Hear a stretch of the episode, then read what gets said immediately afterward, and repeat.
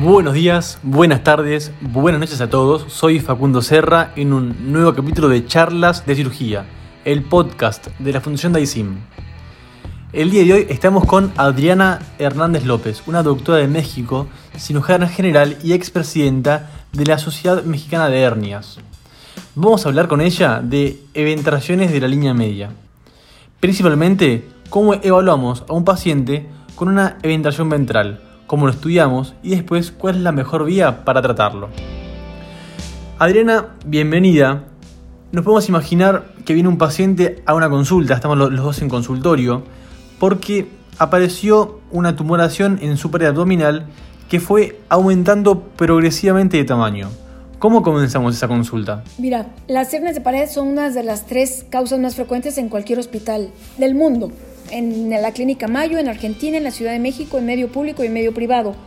Los cirujanos gastrointestinales estamos preparados para resolver las hernias de pared, las vesículas y los cuadros de apendicitis como causa abdominal urgente. Entonces, es bien frecuente que cuando un paciente te llegue con una tumoración que, que, ha aumentado de tamaño y que incluso él se ha reducido, es bien frecuente que el paciente te llegue diciendo, yo creo que tengo una hernia y nosotros deberíamos estar capacitados para confirmarlo. Obviamente, haces el interrogatorio si tiene relación con un esfuerzo, si está en los sitios habituales donde tenemos identificada una debilidad, o sea, la línea media, la cicatriz umbilical, las regiones inguinales o cicatrices quirúrgicas, si está en esos sitios, si tiene relación con un esfuerzo exagerado, si, si, él, una vez que ya se identificó la bola y nota crecimiento, si él ha intentado reducirla, entonces pues casi, casi es un diagnóstico de consultorio. Yo te diría que la pregunta que le haríamos yo a mi, a mi alumno sería, ¿usted cómo identifica una hernia?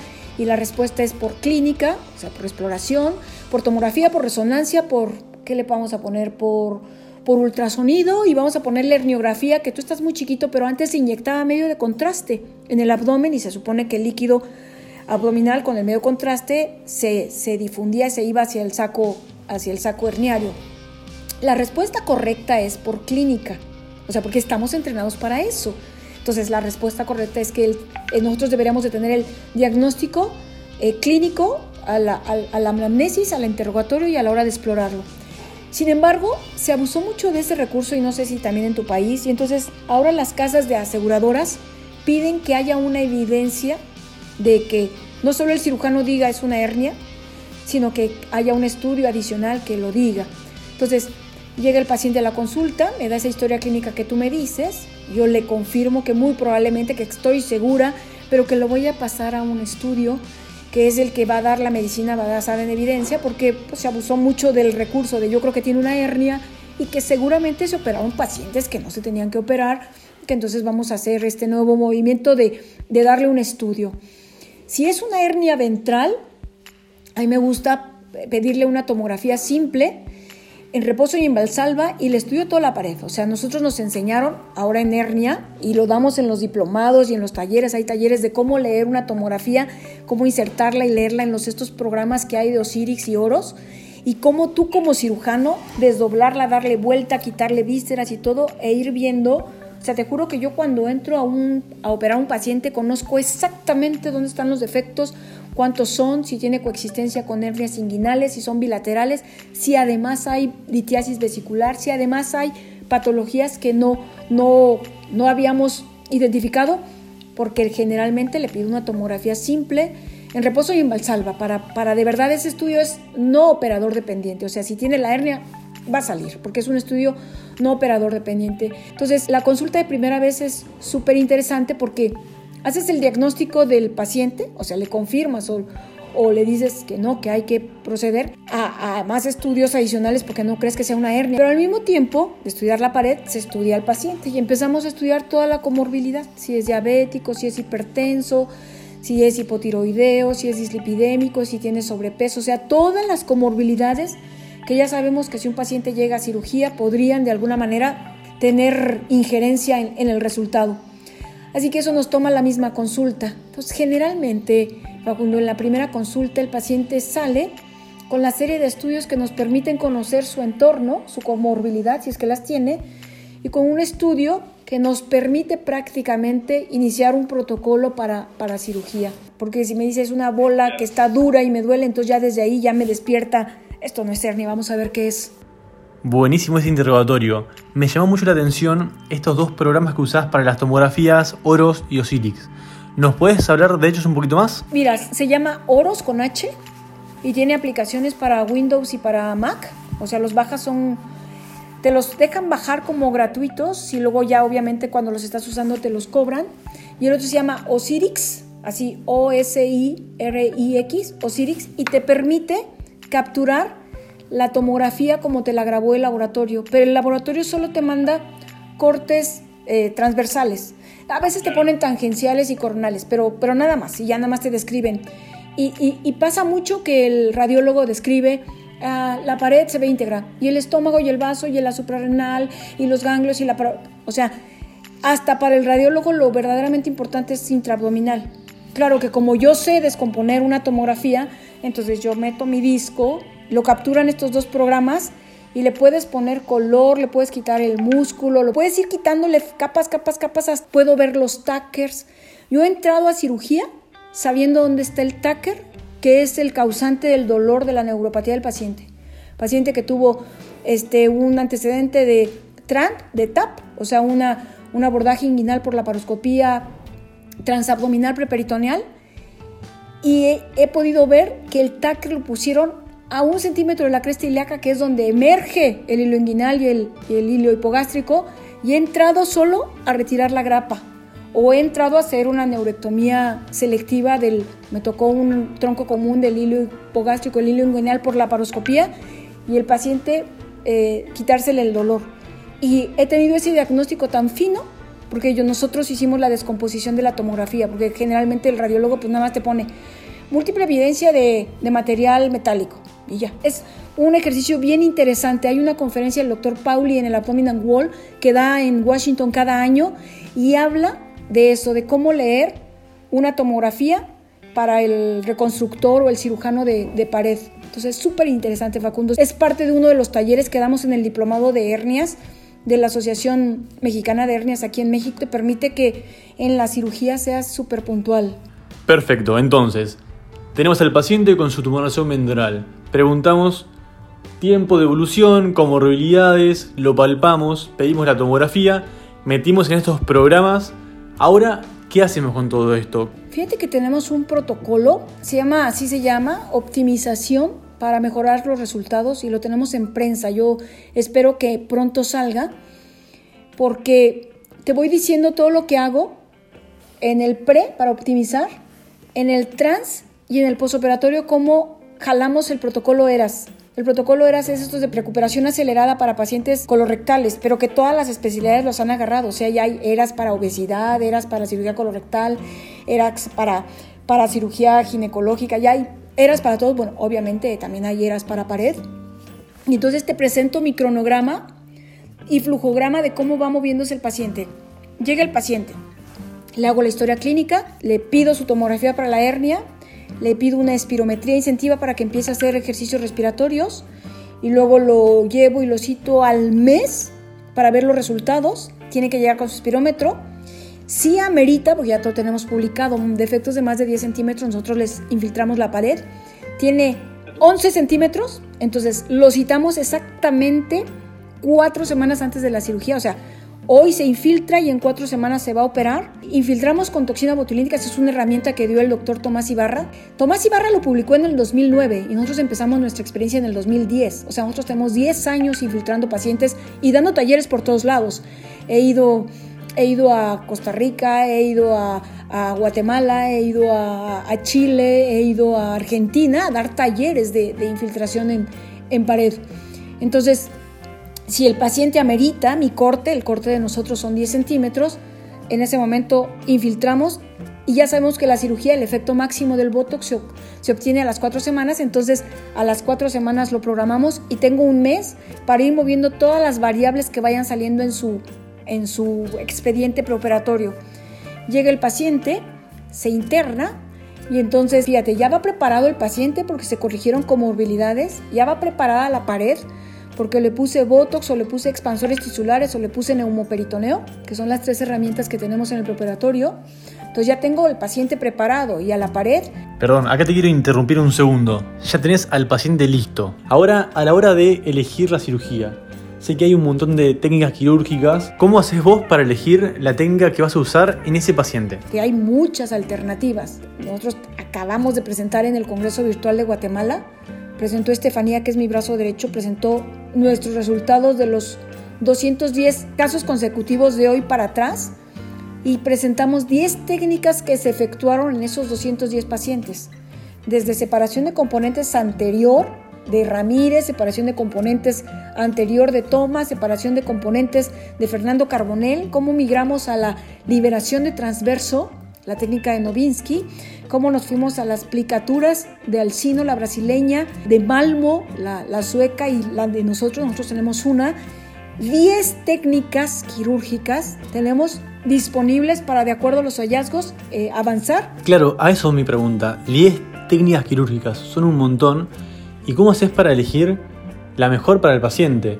No sé, de esas 10 técnicas, ¿vos te quedaste con alguna o usás las 10? ¿Cómo te manejás con eso? Empecé haciendo la separación de Oscar Ramírez, que fue fabulosa porque me permitió cerrar pacientes cuando obviamente en ese inicio y en ese empezar había puentes, los famosos IPOM solitos, ahora se llaman IPOM Plus porque cierras el defecto, y entonces venía la tendencia que tenías que tener una plastía dinámica en donde una pared tuviera la tensión abdominal que normalmente se tiene. Entonces empecé a hacer haciendo separación de componentes y luego no había necesidad de ir por la vaina posterior, que es uno de los niveles de Oscar Ramírez, y entonces me quedé con la modificación de tomas, que es la que todo mundo hacemos, o sea, solo la parte anterior. Luego me gustó cómo Fernando Carbonell regresa otra vez los oblicuos hasta donde llegan, pero los regresa, que él le llama mioplastía, o sea, vuelve a tratar de reinsertar a su oblicuo, me parece que hace que vuelve a traer a la jugada a ese músculo anterior para que no quede allá rezagado porque pues con la separación lo mandaste para atrás. Y luego empezamos con la experiencia en la posterior. Me pidió Fernando Carbonell que hiciera una editorial para, para la revista de, Soja, la revista de la Sociedad Hispanoamericana. Y metiéndome en ese chapuzón de la, de la literatura, decía que, que le estaba yendo mucho mejor a las posteriores, Facundo. O sea, menos aromas, no uso de drenajes, no levantas colgajos, no haces denervación, no haces desvascularización y te llevas las, las este, perforantes, este, no tienes que utilizar eh, una malla sintética común y corriente que la puedes mandar al, al, preperitoneo. Y ellos en esa revisión que yo hice hace tres años, que la, salió en, en el editorial de la revista, le daban la bronca, la incapacidad para cerrar la anterior. Acuérdate que todos los posteriores tienes un cierre posterior y además un cierre anterior. Y entonces decían, solo se puede cerrar en el 90% ahí primero me llamó la atención porque nosotros los podíamos cerrar todos. Entonces yo decía, ¿por qué nosotros podemos todos? Hasta que me quedó claro que era porque nosotros los infiltrábamos con Botox. O sea, acuérdate que nosotros tenemos paredes relajadas. Entonces, obviamente, sí nos da para cerrar anterior porque toda la pared va relajada. Entonces ahí fue cuando dije, ah, es que nosotros utilizamos todos. Me quedé con TAR y yo te podría decir que hoy solo tengo dos opciones. Te platiqué de todas las opciones que había porque estamos jalando los pacientes del 2015 al 2020. En cinco años son los pacientes que, vamos, que, estamos a punto de publicar, que te digo que ya está en prensa. Yo te podría decir que de los 50 casos últimos de esta serie para acá, solo tengo dos opciones para el paciente. O le doy un TAR, que es la liberación de transverso, con una técnica súper pura, depurada y es un verdadero tar. O sea, sí logramos meter esa gran malla que llega hasta la espalda y, cerramos anterior y sin drenajes, así como lo describió Novinsky. O utilizamos los sacos peritoneales. Era la técnica del, del profesor Lázaro da Silva, que es el profesor brasileño. Luego nosotros propusimos nuestra técnica, que es la tesis de Estefanía, quien te digo mi brazo derecho, que es utilizando esos grandes flaps de peritoneo grueso y hermoso en una técnica que nosotros describimos como isométrica, o sea, los flaps van encontrados de tal manera que el paciente puja y entonces en lugar de relajarse, se tensa, entonces tiene tensión su pared y una muy adecuada contención utilizando los flaps. Y en el 2015 escuché a la doctora Agneta Montgomery en el Mundial de Milán presentó su técnica que fue media criticada porque parecía, era como que muy parecida a la de Alcino y entonces le decían que, que era muy parecida a la técnica de Alcino, pero no, no es parecida, en donde utiliza los flaps peritoneales con las vainas del recto, porque yo utilizo el flap peritoneal con, con las vainas anteriores, pero Acneta lo hace con las vainas posteriores. Hace cuenta que va a ser un ribs de cada lado, pero el puente que no le permite cerrar es un, un es saco. Entonces tienes vaina de recto, saco y vaina de recto. Y entonces me quedé con las dos opciones que me permiten cerrar todos los casos. He hecho hernias subcostales que son muy difíciles, se me hacen ideales para untar. Puedo avanzar por arriba hasta llegar al diafragma y por abajo le puedo dar vuelta. Un, untar se me hace ideal para subcostal. Este, una, una eh, subgifoidea o una suprapúbica que son muy difíciles, me puedo ir por el preperitoneo. Y en estos pacientes que tienen este saco tan hermoso y que son añosos, o sea, en donde no quiero hacer separación de partes, no quiero hacer una cirugía, les monto la aplicatura de Malmo, que así la, etiquetó Agneta, porque eh, eh, el pueblo, la ciudad donde ellos están es Malmo, y entonces la técnica se llama técnica de Malmo. Y entonces hoy te podría decir que en este, en este pasar de los años tenemos esos dos recursos a la mano. O nos vamos por una separación posterior, una técnica de liberación de transverso, o nos vamos con una aplicatura de Malmo.